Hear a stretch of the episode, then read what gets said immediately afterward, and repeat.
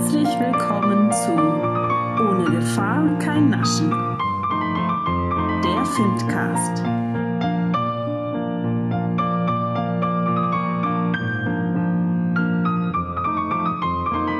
Ein Audio-Opernführer von und mit Dominik Frank und Christine Stein. Heute Katja Kabanova von Leos Janacek. Zu Gast Katharina Schellenberg.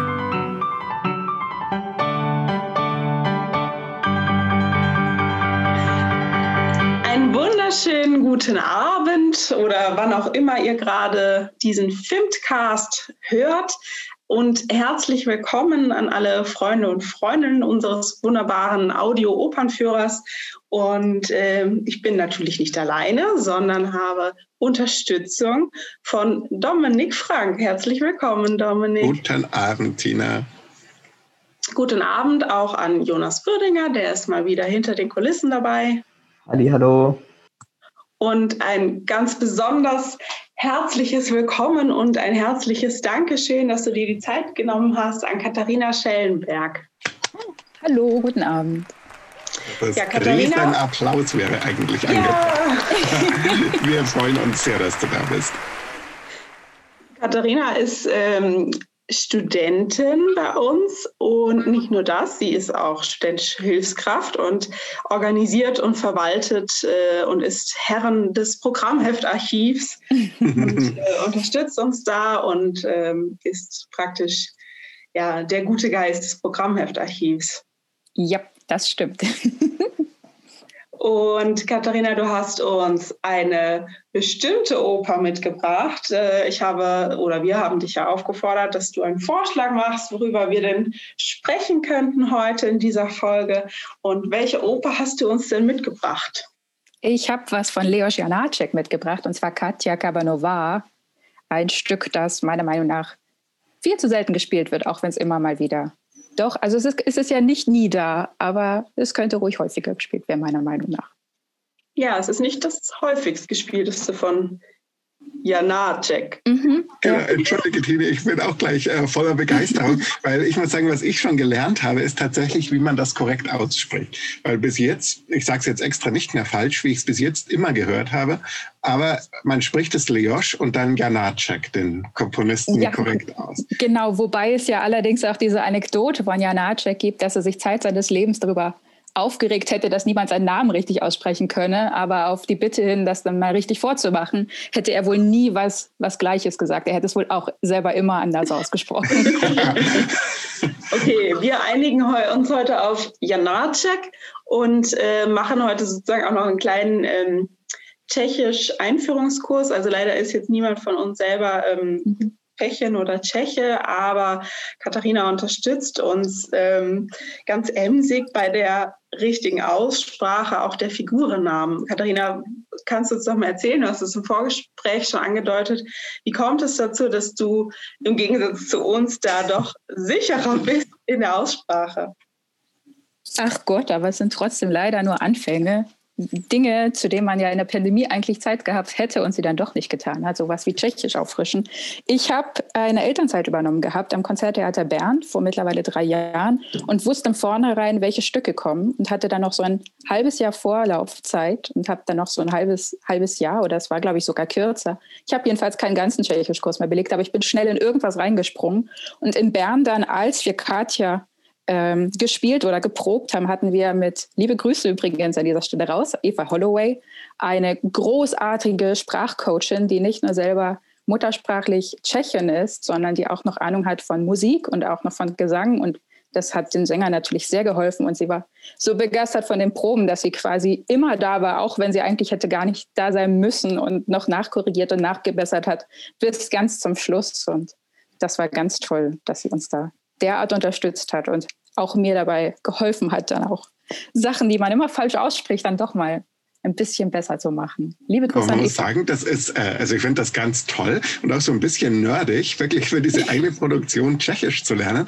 Aber ich finde, es passt total gut zum Thema, weil was mich begeistert hat in der Vorbereitung ist, dass Lea Janacek ähm, auch extra, weil er Dostoevsky und Tolstoi so toll fand, dass er sie im Original lesen wollte, einfach mal Russisch gelernt hat, weil er von dieser russischen Kultur und Katja Kabanova ähm, Habe ich es einigermaßen korrekt Kabanova, ja. Kabanova.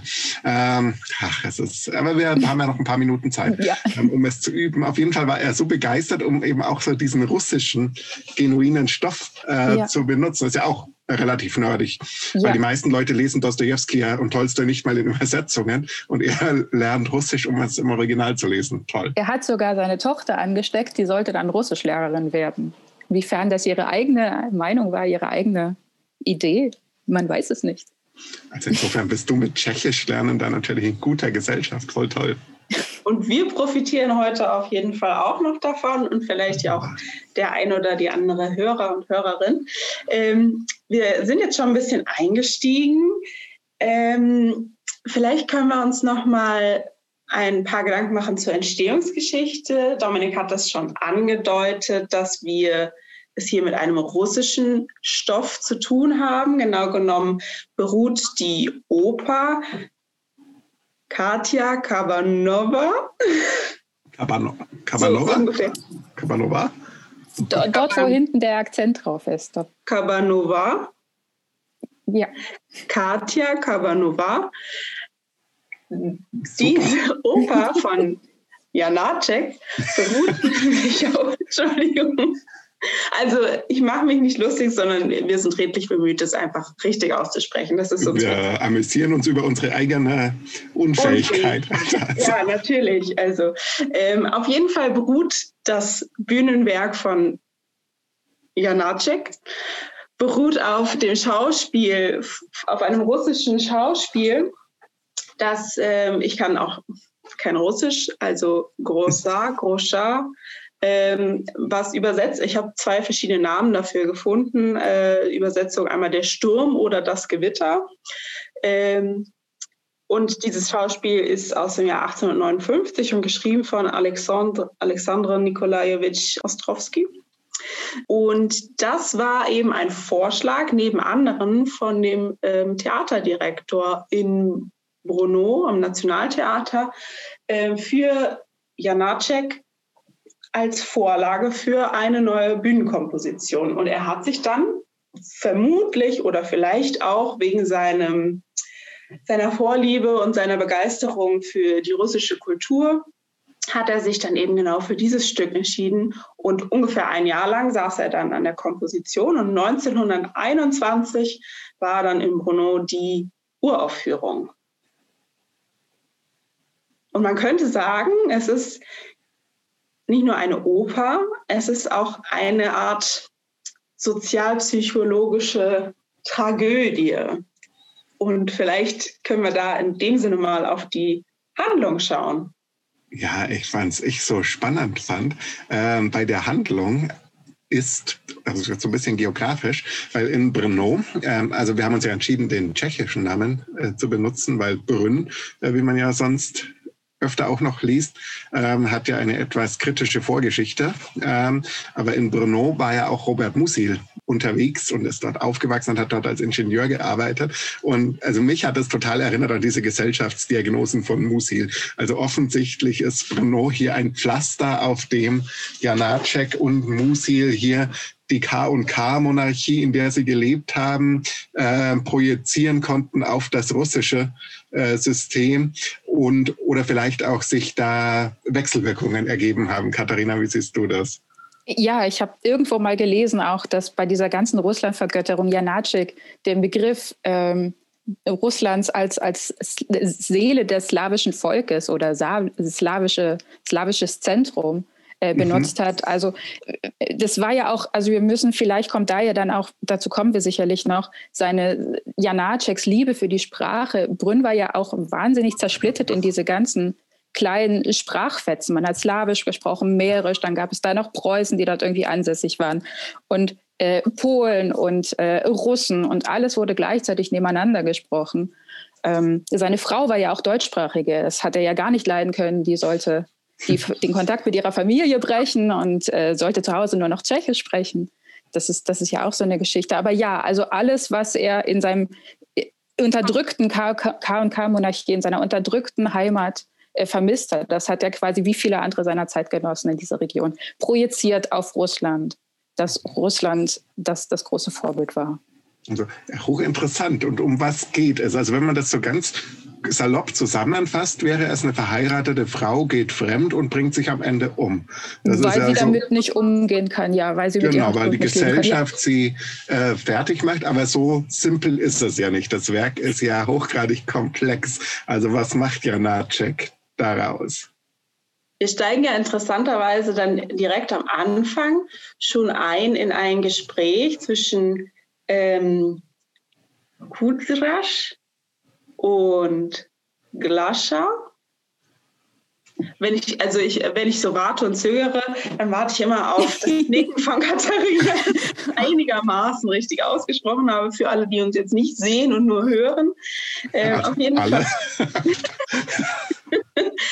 also, wir steigen ein in ein Gespräch ähm, und eigentlich äh, geht es erstmal in diesem Gespräch, das ist aber auch vielleicht schon ein bisschen metaphorisch, geht es um die Liebe zur Wolga, zu dem tollen Fluss ähm, und ähm, ja, dass man schon tausendmal diesen Fluss gesehen hat und ihn immer noch bewundert und sich dafür immer noch begeistern kann. Und zu dieser Naturbeschreibung und auch dieser fast schon ähm, religiösen, spirituellen ähm, Beziehung zu diesem Fluss und der Natur, der Landschaft, da kommt dann ein, ein Streitgespräch dazwischen. Ähm, also es wird praktisch unterbrochen von Decoy und seinem Neffen Boris, die darüber streiten. Decoy, also der Onkel, wirft Boris vor, dass er ein Taugenichts ist und äh, ein Nichtsnutz und nichts, nichts tut zur Gesellschaft, nichts beiträgt.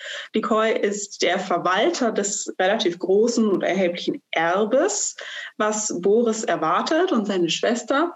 Allerdings ähm, erst, wenn sie ihre Großjährigkeit oder so habe ich es gelesen. Also es geht um ja. eine Volljährigkeit oder gewisses Alter erreicht haben. Und so lang steht Boris unter der Fuchtel seines Onkels und muss sich benehmen, damit er eine Chance hat, dieses Erbe zu bekommen. Also das kommt noch dazu, genau. Eine ja. wichtige so Machtposition, nämlich der Onkel, und der nutzt diese Machtposition auch aus und ist auch ziemlich gemein. Ähm, genau. Dann haben wir weitere Figuren. Jetzt müssen wir gucken, dass es nicht zu kompliziert wird. Wir haben äh, Tichon, der ist mit Katja Kabanova ähm, verheiratet. Ähm, vielleicht, man kann darüber diskutieren, ob es eine glückliche oder unglückliche mhm. Ehe ist. Mhm. Auf jeden Fall wissen wir ja jetzt schon am Ende, ähm, hat Katja Kabanova, also Katja, einen ähm, Liebhaber, eine Affäre oder geht fremd. Ähm, dabei ist auch Kabanicha, das ist die Mutter von Tichon, und Barbara, das ist eine mh, mm, Freundin von Katja Genau, Pflegetochter auch von der Kabanicha, glaube ich. Die ist also auch noch in diesem Haushalt beschäftigt. Ja. Genau. Und die kommen aus der Kirche zurück. Und auch da haben wir eine Art Streitgespräch in einer anderen Konstellation. Dort sind es jetzt nicht Onkel und Neffe, sondern es sind Mutter und Sohn, beziehungsweise eigentlich ist nicht er das Objekt ihres Ärgers, sondern ihre Schwiegertochter, also die Titelfigur. Ähm, die Mutter wirft nämlich ihren Sohn vor, sie wirft Horn vor, dass er sie nicht mehr liebe, seit er geheiratet hat. Also sein, dass er seine eigene Mutter nicht mehr respektiert und nicht mehr liebt. Und ähm, weiter ist er, wirft sie auch ähm, Katja ganz viel vor. Man weiß es nicht, ob das haltlose Vorwürfe sind, aber es ist schon heftig. Also die Frau ist gemein. Und wenn Katja versucht, sich zu verteidigen, ist die Musik auch viel ruhiger. Das wirkt so ein bisschen mhm. schon ein bisschen archetypisch. Das ist so die, die brave Dulderin, die, die ganz sanft und seichter irgendwie sagt, ich tue doch gar nichts. Andererseits ja. aber auch jemand, der sagt, was tue ich denn? Vielleicht gerade bei diesem Stichwort, vielleicht können wir mal ähm, reinhören. Am Anfang des ersten Aktes, ähm, wenn wir von diesem Gespräch der, der Herren dann ähm, unterbrochen werden, beziehungsweise dann sagt, glaube ich, auch jemand, da kommt sie, da kommt Katja. Und dann auf einmal ändert sich die Musik total und sie wird total zart und lieblich. Da müssen wir jetzt mal reinhören.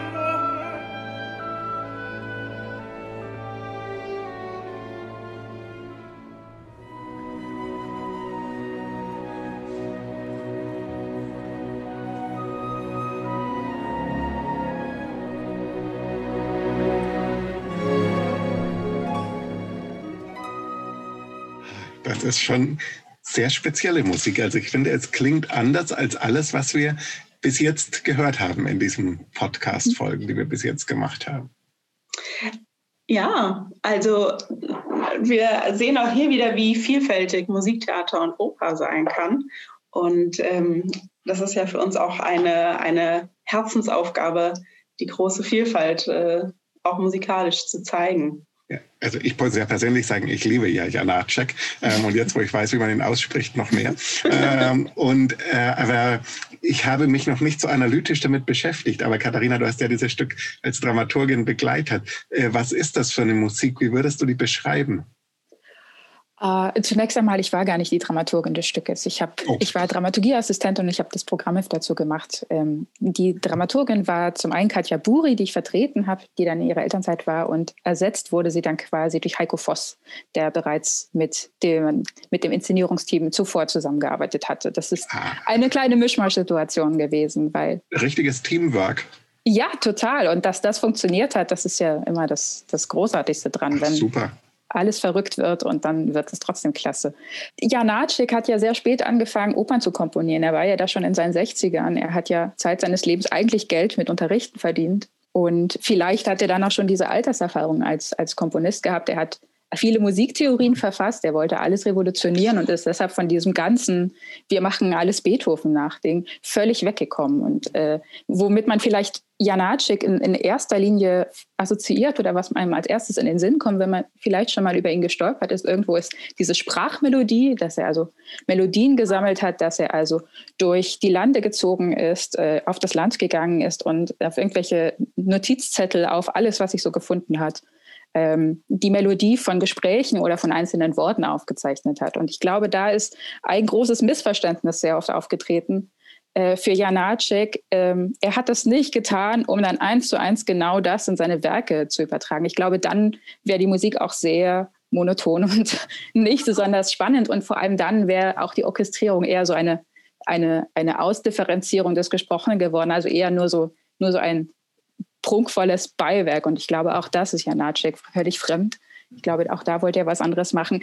Er hat, ich glaube, Max Brot hat das mal über ihn gesagt, ähm, dass er ähm, die Schule für Komponisten, vor allem für Opernkomponisten, revolutionieren wollte. Er wollte, dass junge Komponisten dieses Sprache aufzeichnen lernen, dass sie das genauso in, der, in ihrer Ausbildung lernen wie Kontrapunkt, um das dann alles wieder zu verwerfen, wenn sie selber arbeiten und dann nur indirekt oder unterbewusst in die eigenen Werke einfließen zu lassen. Also gar nicht direkt benutzen, sondern nur als, als, als weiteres Wissen, als zusätzliches Wissen in ihrem Kopf haben. Ähm, er hat es, glaube ich, als, ich weiß es nicht ganz genau, aber es war, glaube ich, so etwas wie das Aktzeichnen der Musik. Also er hat es mhm. verglichen mit der Malereiausbildung, in der Aktzeichnen zu der Grundausbildung gehört, dass er also das Natürlichste in der reinsten Form, wie der nackte Körper, also das reine gesprochene Wort in seiner Melodie versucht aufzuzeichnen. Vielleicht da eine Parallele zu Messiaen, der so viel über die Vögel versucht hat zu transkribieren und die Vögel wiederzugeben. Allerdings glaube ich, wenn ich Messiaen richtig verstanden habe, wollte er die Vögel schon so natürlich wie möglich, so genau wie möglich wiedergeben. Und da unterscheidet er sich eben von Janacek, der dann also davon frei abstrahieren möchte. Da können wir gleich wieder verweisen auf unsere Folge zu Saint-François d'Assise, äh, genau. äh, wo wir ja äh, darüber gesprochen haben. Ähm, ich hatte noch die Assoziation, äh, mich hat es erinnert, auch wenn es anders klingt, aber an Charles Ives, ähm, der ah. auch so biografisch ähm, völlig außerhalb dieses Komponisten-Daseins äh, mhm. lebt, sein Geld quasi anders verdient und aber auch die Natur. Und bei Charles Ives sind es ja so die Geräusche. Also mhm. und zwar sowohl die mhm. musikalischen als auch die anderen Geräusche, die quasi hier rein transportiert werden, äh, wo auch so was ganz Neues entsteht. Also ich ja. finde, ähm, ja, ich. da gibt es eine gewisse Ähnlichkeit. Mhm. Ja, lass uns äh, ruhig noch ein bisschen so Musikexkurse einfach ein bisschen in die Handlung einflechten. Wir waren ja gerade im ersten Akt, so diese, ja, man könnte sagen, Exposition der Figuren. Als nächstes im zweiten Bild des ersten Aktes haben wir dann die Damen, die Frauen, ähm, oh, also auch Barbara und Katja, die zusammen stricken. Und ja, als die zwei jungen Frauen dann alleine sind, da schildert ähm, Katja ihr, ihrer Freundin von den Träumen, die sie als Mädchen hatte. Die sind sehr fantasievoll und sie träumt vom Fliegen. Wir haben aber dann ein sehr abruptes Ende eigentlich und auch da haben wir so einen Bruch in der Musik, wo wir dann ähm, erfahren, dass diese Träume auf der anderen Seite, auf der einen Seite stehen, aber auf der anderen Seite haben wir eine große Angst von Katja zu sünden oder zu sündigen oder eine Angst vor der Sünde und ähm, sie bringt dann auch gleich den Teufel noch mit ins Spiel. Und warum hat sie Angst zu sündigen? Weil sie einen anderen Mann liebt. Sie das ist also schon mittels drin in der Sünde. Ja, also wir haben ja ein, ein, Geständnis, dass sie aber nur ihrer Freundin anvertraut und ähm, dem auch eigentlich erstmal gar nicht nachgehen will. Aber ihre Freundin ermuntert sie dazu, beziehungsweise heckt sogar gleich einen Plan aus, besorgt ihr den Schlüssel von einer, ich weiß nicht, einer Art Gartenlaube ja. oder irgendwas in der Mit der Art. Der man entweichen kann aus dem Haus. Genau, also dass sie ähm, ja, eine Fluchtmöglichkeit hat oder eine Möglichkeit, sich mit diesem Mann zu treffen. Und Katja will das erst nicht annehmen, aber dann äh, behält sie doch den Schlüssel oder dann kommt gerade die Mutter rein und dann kann sie das nicht unbemerkt wieder zurückgeben. Und als nächstes folgt dann tatsächlich der Abschied von Tichon, ähm, der auf Geheiß der Mutter hin verreist, auf einen Markt oder irgendwas an der Art.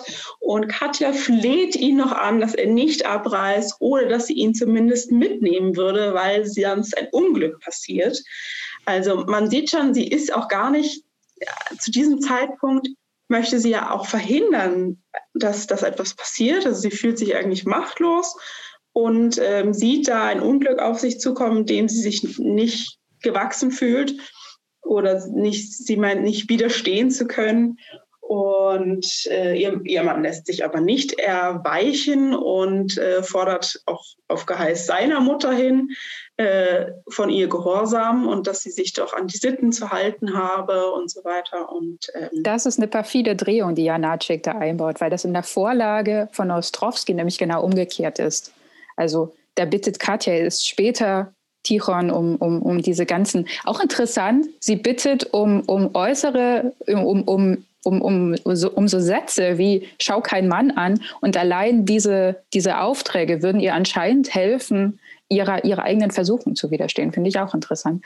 Ähm, ja. Aber Janacek hat das eben umgedreht. Das heißt, es ist schon ziemlich perfide. Erst sehen wir Katja, die, die ihren Mann anfleht. Nimm mir, nimm mir diese Bitten ab. Lass mich dir versprechen, dass ich keinen Mann auch nur anschaue. Und er sagt, was, was hast du nur? Natürlich tue ich das nicht. Ich vertraue dir. Ähm, dann kommt die Mutter an und bildet alles nach alter Sitte und sie bittet um genau das Gleiche. Und seiner Mutter folgt er seiner Mutter, kann er nicht widerstehen. Das heißt, er erniedrigt sich jetzt irgendwie selber vor dieser Mutter, weil er was tut, was er gerade eben noch nicht tun wollte. Und er erniedrigt natürlich auch Katja und diese ja. Mutter, die da irgendwie alles unter Gewalt hat. Also Erniedrigung spielt auch an mehreren Stellen eine große mhm. Rolle, äh, gerade ausgeübt durch die Mutter und den Onkel. Mhm. Und jetzt lasst uns doch mal in diese Abschiedsszene reinhören.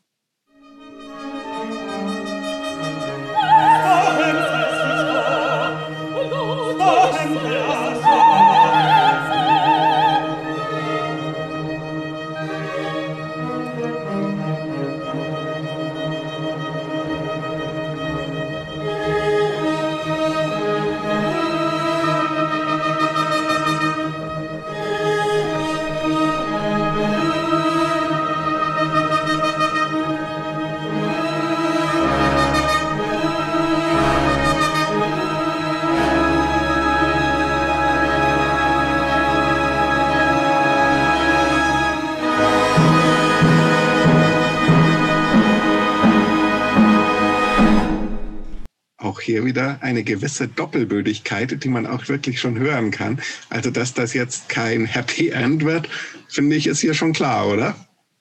Absolut. Das ist, ich finde das eigentlich an dem Punkt habe ich mich, als ich das das erste Mal so bewusst gehört habe, mich total gewundert, weil es da schon ja so ein Fatalismus irgendwie ist. Mhm. Also ist alles, eigentlich ist alles schon ausgespielt. Man weiß, ja. Egal wie man, welchen Zug man jetzt macht, das Ende ist eigentlich schon klar. So, das ist zumindest das, was ich aus der Musik jetzt hier raushören würde. Sehe ich, sehe ich genauso. Und ich sehe das eigentlich durch das ganze Werk. Ich ziehe manchmal ein bisschen inkonsequenter, aber vor allem, wir haben den ersten Akt, wir lernen alle Figuren kennen. Ich finde gerade, dass das, der, der erste, der, der, das erste, die erste Szene ist so ein komplettes, wir machen den Theatervorhang auf, wir stellen alle Figuren vor und alle Verhältnisse zueinander, wir machen den Vorhang wieder zu, Zwischenspiel. Ähm, das ist, das ist, und, und dann haben wir den Konflikt. Wir, wir haben im ersten Akt den kompletten Konflikt fertig. Der wird im zweiten Akt passieren und im dritten Akt geht alles zugrunde. Ähm, das, ist, das ist ganz klar irgendwie aufgeteilt. Das finde ich auch. Ich finde auch, da kommentiert die Musik auch so ein bisschen in diesem Vorspiel und danach in diesem, ich weiß gar nicht, ist das ein Zwischenspiel, ist das ein Nachspiel? Ich weiß es gerade nicht auswendig. Ähm, die für mich quasi nochmal wie, so eine, wie so eine Märchenerzählerin einfach nur alles vorstellt. Erstmal gar nicht wertet, sondern einfach erstmal alles hinstellt. Wir lernen alle kennen, wir lernen alle Konflikte kennen, wir wissen alles und jetzt können wir uns alle den Rest selber denken. Und gleichzeitig ist das so ein bisschen so ein Hitchcock-Moment, weil wir jetzt alle wissen, was passieren wird. Wir wissen, was passiert, aber wir sind natürlich gespannt, ob es jetzt auch wirklich so ja. passiert.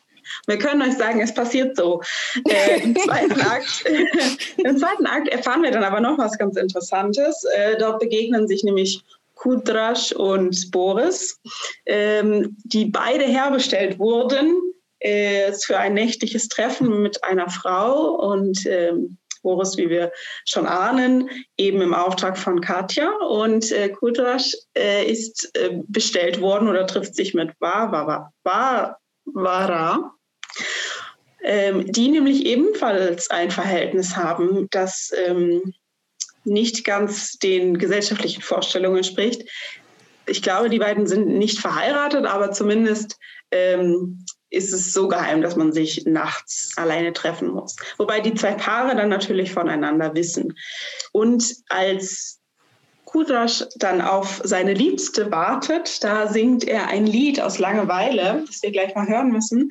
Das ist auch deshalb so spannend, weil es ein gutes Beispiel ist für ja, das Folklorisch oder Folkloristische in dieser Oper. Wir haben hier mh, hm, eigentlich keine Original Volksmusik oder Volkslied-Zitate, ähm, sondern Janacek äh, schreibt hier seine eigene Volksmusik, die auch, das finde ich nämlich super spannend, auch so eine Art Synthese ist aus verschiedenen ähm, ja, Kulturen oder Kulturklängen. Also es ist weder jetzt äh, russisch äh, noch ukrainisch. Also ukrainisch ist, glaube ich, irgendwie auch der Ursprung des Liedes, aber die, was er daraus macht, ist dann so eine, eine slawische Synthese. Und das hören wir uns jetzt mal an. a co se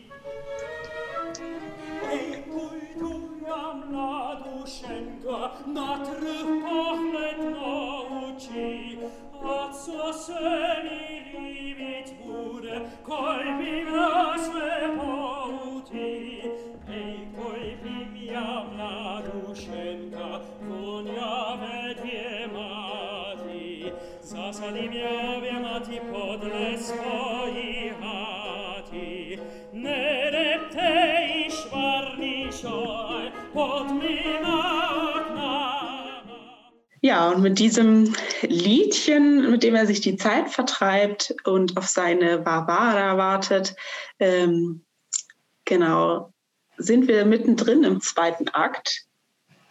Und weiter geht es dann natürlich mit dem Protagonistenpaar oder also der Protagonistin und ihrem Liebhaber, die sich dann treffen. Und ja, sie gestehen sich, wie wir das schon ahnen, weil es muss ja irgendwas passieren, sie gestehen sich beide ihre Liebe. Also, dass Janacek diese beiden Paare so, so gegensätzlich, so gegeneinander stellt. Also wir lernen dieses, dieses junge, verliebte Paar, das, das scheinbar nicht zum ersten Mal macht, sich an einem Lied zu erkennen und nachts zu treffen. Ähm, das, das wirkt ganz natürlich, auch, auch wie, wie sie, ähm, ich glaube, da gibt es auch nachher so eine Regieanweisung in, in den Noten Und es, ähm, ist auch, es wirkt auch problemlos, oder? Richtig, also die haben da überhaupt kein Problem damit, dann irgendwie so, alles ist, alle Sünde ist okay, solange sie geheim bleibt und niemand davon weiß. Die, die haben da ihr, ihr scheinbar regelmäßiges Stell dich ein. Und dann haben wir dieses Boris-Katja-Paar dagegen gestellt, die erstmal gar nichts zu sagen wissen und die sich erstmal eine ganze Weile anschweigen, bis jemand versucht, irgendetwas zu sagen. Und Katja lässt sich ewig nicht anfassen und, und, und sagt, äh, ich, ich darf nicht, ich darf nicht. Selbst als die beiden sich schon, also sie hat ja den Schritt getan, aber sie, sie selbst in diesen Zwischenschritten, sie ist ja rausgegangen, sie hat das Haus nachts verlassen, sie, sie weiß, dass sie sich mit diesem Mann treffen wird, aber selbst dann hat sie noch so eine innere Zerrissenheit, dass sie es eigentlich gar nicht kann, will, was auch immer. Und dann fällt sie ihm doch um den Hals. Und das ist das äh, Spannende und da, wo diese Oper ja. wirklich großartig ist. Ähm, nicht so sehr in der Plot-Story, weil diese ist ja wirklich relativ simpel, aber in ja. diesem ganz detaillierten psychologischen Ausmalen ja. dieses Prozesses, dieser Gefangenschaft zwischen diesem Normensystem, in die die Frau steckt, äh, und diesen unwiderstehlichen Drang auszubrechen. Also das finde ich faszinierend gemacht. Genau, sehe ich, sehe ich genauso. Sehe ich genauso. Dieses, dieses, dieses stille, dieses stille Paar, für das dieses, dieses gefühlt Händchen halten schon zu viel ist und dieses andere Paar, das da körperlich gleich aufeinander draufspringt und überhaupt keine, keine Hemmungen kennt, die dann gegeneinander zu stellen. Aber dafür braucht man sie natürlich dramaturgisch Exakt, als Kontrastfolie. Ja. Ja. ja. Aber ich finde das auch, also für mich, ich habe im Vorgespräch schon gesagt, für mich ist eigentlich dieser Gegensatz zwischen diesen Paaren und die Konflikte, die sie jeweils haben oder der Unterschied, wie sie damit umgehen, ist für mich so der zentrale Punkt, ähm, weil es für mich auch irgendwie was mit einer Selbstbestimmtheit zu tun hat und ja. ähm, auch diese Unterdrückung mh, mm, ist natürlich auch immer eine Frage, inwiefern gebe ich mich dieser Unterdrückung auch hin oder ja. wiefern werde ich aktiv und bestimme mein Leben selber, ähm, so wie das dann auch Barbara und Kudrasch machen. Ja, innerhalb ihrer Möglichkeiten. Natürlich sind sie nicht schuld an ihrer an der eigenen Unterdrückung oder Katja in dem Falle. Jeder auf seine Weise sind seine eigenen Zwängen gefangen. Das Bild endet ja noch mit einem dritten Paar quasi, bei dem offen gelassen wird, was die dann auch noch machen. Die beiden, die beiden Hetzer, der ich sie jetzt mal äh, die Cabanova und Decoy treffen sich nachts auch noch in diesem Bild. Das heißt, das dritte Pärchen, das wir jetzt noch irgendwie kennenlernen. Decoy möchte möchte Abbitte leisten dafür, dass er einen, einen Arbeiter nicht ausgezahlt hat und statt den auszuzahlen ausgeprügelt hat. Und das wird ja in den Inszenierungen unterschiedlichst gelöst, ob die beiden dann auch noch irgendwie einen, einen Stelldichein haben oder, oder nicht oder was auch immer dann geschieht. Wir wissen nur, dass die Kabanicha zum Ende sagt, äh, dass alles in Ordnung sei, solange die Koi die guten Sitten wahren würde, was auch immer das zu bedeuten hat. Diese guten Sitten zu wahren ist wahrscheinlich dann auch der Punkt, wo wir im dritten Akt ähm, zum Suizid kommen von Katja. Ähm, das ist natürlich jetzt alles sehr schnell runtergebrochen, aber ähm, wie schon am Anfang angedeutet, kann sie eben nicht mit ihrer eigenen Sünde umgehen ähm, oder auch der Angst vor der Verachtung von ihrer der Gesellschaft, von ihrem Umfeld, in dem sie lebt. Und ähm, ja, wir hatten äh, eigentlich, können wir da nochmal in die Musik dann auch reinhören.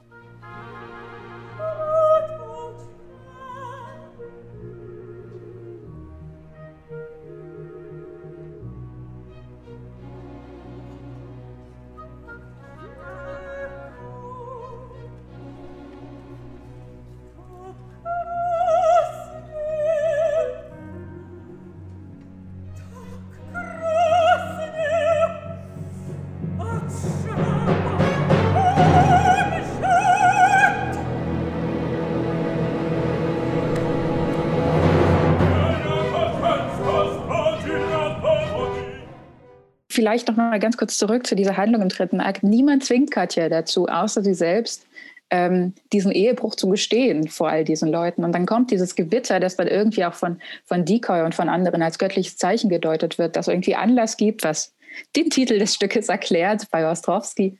Ähm, niemand zwingt sie dazu, zu gestehen. Ähm, gesteht nichts und Wawera kann deshalb weiterhin ihr, mit, mit, mit ihrer Geheimnistuerei äh, fortfahren und ihr glückliches Leben, ihre, ihre glückliche Nische ausleben, ihre Freiheitsnische, die sie sich da selber gebaut hat. Katja kann das nicht. Katja äh, gesteht vor allem, wird natürlich ähm, dafür ähm, ähm, gerügt und verstoßen und von allen, äh, sie hat ja vor allem mit diesen Blicken äh, schwer zu kämpfen, wie sie, ob sie wirklich so angeschaut wird, ob das in ihrem Kopf stattfindet. Sie wird ja schon leicht irre, glaube ich. Ähm, und selbst das reicht ihr nicht aus. Selbst das reicht nicht als Erleichterung. Das war ihr erster Schritt, die, das, das Gestehen vor allem. Dann muss sie sich eben scheinbar für sich selber doch umbringen. Ich finde das total geil, ähm, dass quasi auf der ersten Ebene, wenn man das so sieht, als so einigermaßen geübter Theaterzuschauerin, äh, würde man denken, ah, das Gewitter ist eine Metapher für ihre inneren Zustände. Ähm, und dann sagen die Figuren selbst, oh, das Gewitter ist ein göttliches Zeichen, es spiegelt ja. das. Das, ja. das, auch das könnte auch von Musil sein. Also ich finde hier, ich weiß nicht, ob es schon bei Ostrowski drinsteht oder auch eine Jana Hacek-Ergänzung ist, aber ich liebe das, äh, weil es quasi so die Meta-Ebenen äh, aufspannt, was, wo das Stück auf den ersten Blick gar nicht so tut, als ob es so Meta wäre. Ja, aber hier, ja. hier finde ich es Aber ich glaube, Kudriasch ist das, äh, der, der auch noch sagt, ja, es gibt irgendwie Blitzableiter und was auch immer. Und äh, da haben wir auch noch mal diesen Konflikt von, von dieser einfachen, bigotten Landgesellschaft, die sich gegen die Wissenschaft und gegen den Fortschritt stellt, ja eben dann auch wieder als Metaebene und sagt, Unfug, alles Hexerei, es gibt keine Blitzableiter, das ist Gottes Zeichen das hat alles so zu sein, wie es schon immer zu sein hat. Ja. Eben genauso beim Ehebruch wie beim Gewitter. Äh, das finde ich total interessant, weil in dem äh, Stück Das Gewitter, also in der Schauspielvorlage, gibt es ja noch diese Figur des Dorf intellektuellen Kollegin, Richtig, äh, die in der ja. Oper so nicht mehr vorkommt ähm, und die in der Stuttgarter Inszenierung, über die ich nachher gerne auch noch kurz sprechen möchte, ähm, aber wieder reingenommen wurde, also wo quasi ähm, in den kleineren Partien neu aufgeteilt wurde, so dass man diesen Intellektuellen wieder drin hatte. Also auch diese Position äh, in der Dorfgesellschaft äh, wieder gestärkt äh, wird, was ich auch einen ganz interessanten dramaturgischen Move finde. Den hat, richtig, den hat ja Janacek umgemünzt zu einem, zu einer jungen Figur. Der war ja im Original eigentlich so der alte, weise Mann, der, der alles versteht und alles durchschaut ähm, der ja bewusst von Janacek zu einem, zu einem jungen Intellektuellen, der, der die Bildung mhm. genießt, der, der Stadtleben kennt, so ein bisschen. Ähm, äh, umgemünzt hat, um so ein bisschen, ich glaube auch so das verschiedene, die, die verschiedenen Strukturen eines, eines Russlands, auch mhm. die Wissenschaft und die Kultur Russlands und das einfache ländliche Volk irgendwie aufzustellen und der einfache geknechtete Bauer, der anscheinend Schwierigkeiten mit dem Fortschritt auch hat und dagegen sich auflehnt, weil er nun mal in einem sehr großen Land die Mehrzahl ist. Ja, dann lass uns aber doch mal zu den Inszenierungen kommen. Dominik, du hast eben schon mal Stuttgart angesprochen. Was kannst du uns darüber denn berichten? Ja, ähm, die Stuttgarter Inszenierung von Jossi Wieler und Sergio Morabito.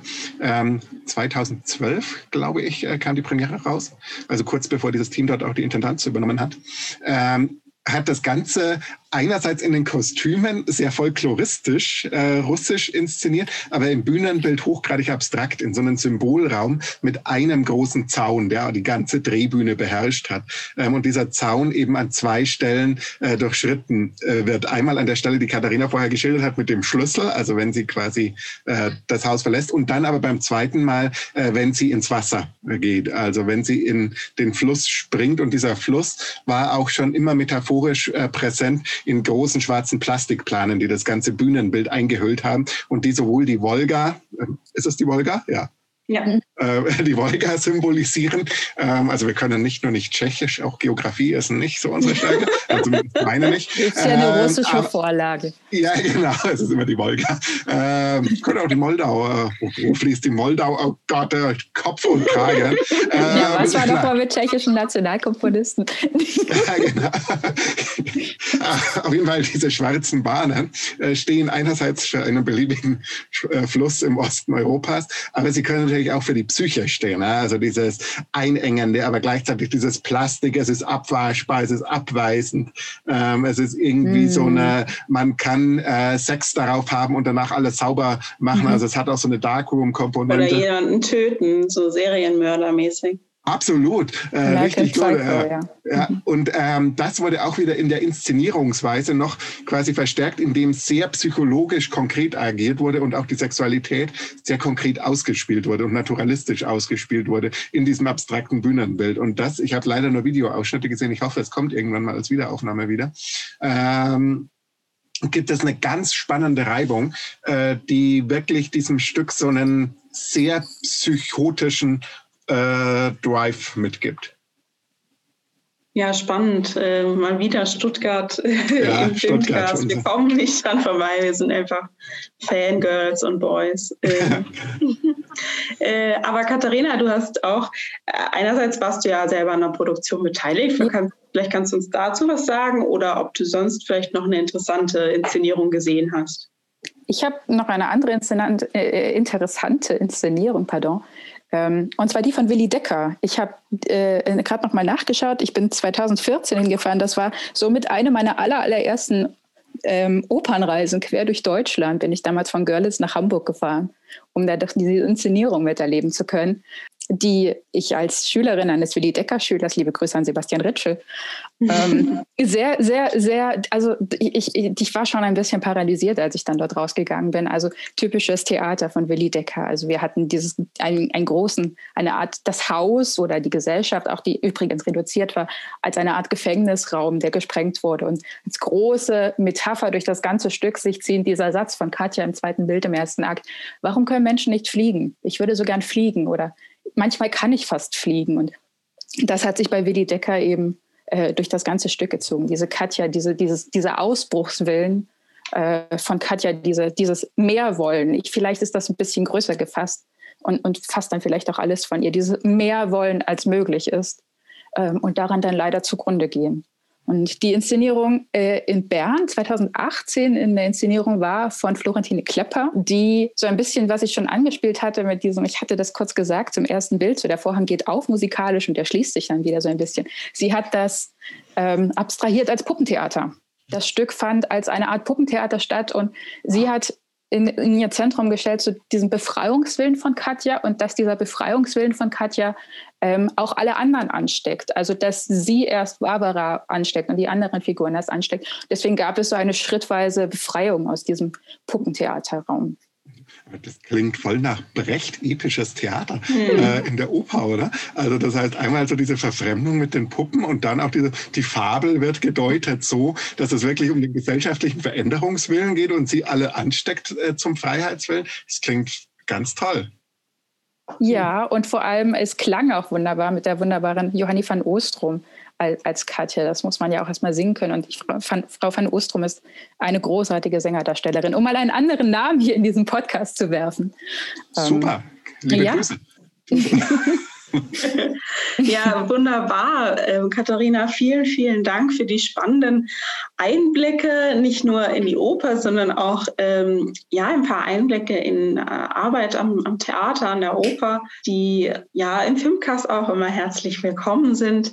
Und auch natürlich ein herzliches Dankeschön an Jonas und Dominik. Wir sind jetzt am Ende dieser Folge und ich freue mich sehr, dass sie stattgefunden hat. Und freuen uns alle schon auf die nächste Folge. Die wird wieder super. Oh, ich bin schon ganz aufgeregt. Aber wir sagen mal wieder nicht, was es wird. Jetzt lasst euch überraschen. Danke, Katharina, auch für den tschechisch Einblick und diesen tollen Stückvorschlag. Sehr gerne. Vielen lieben Dank für die Einladung. Bis bald. Eine FIMT 2021 Produktion.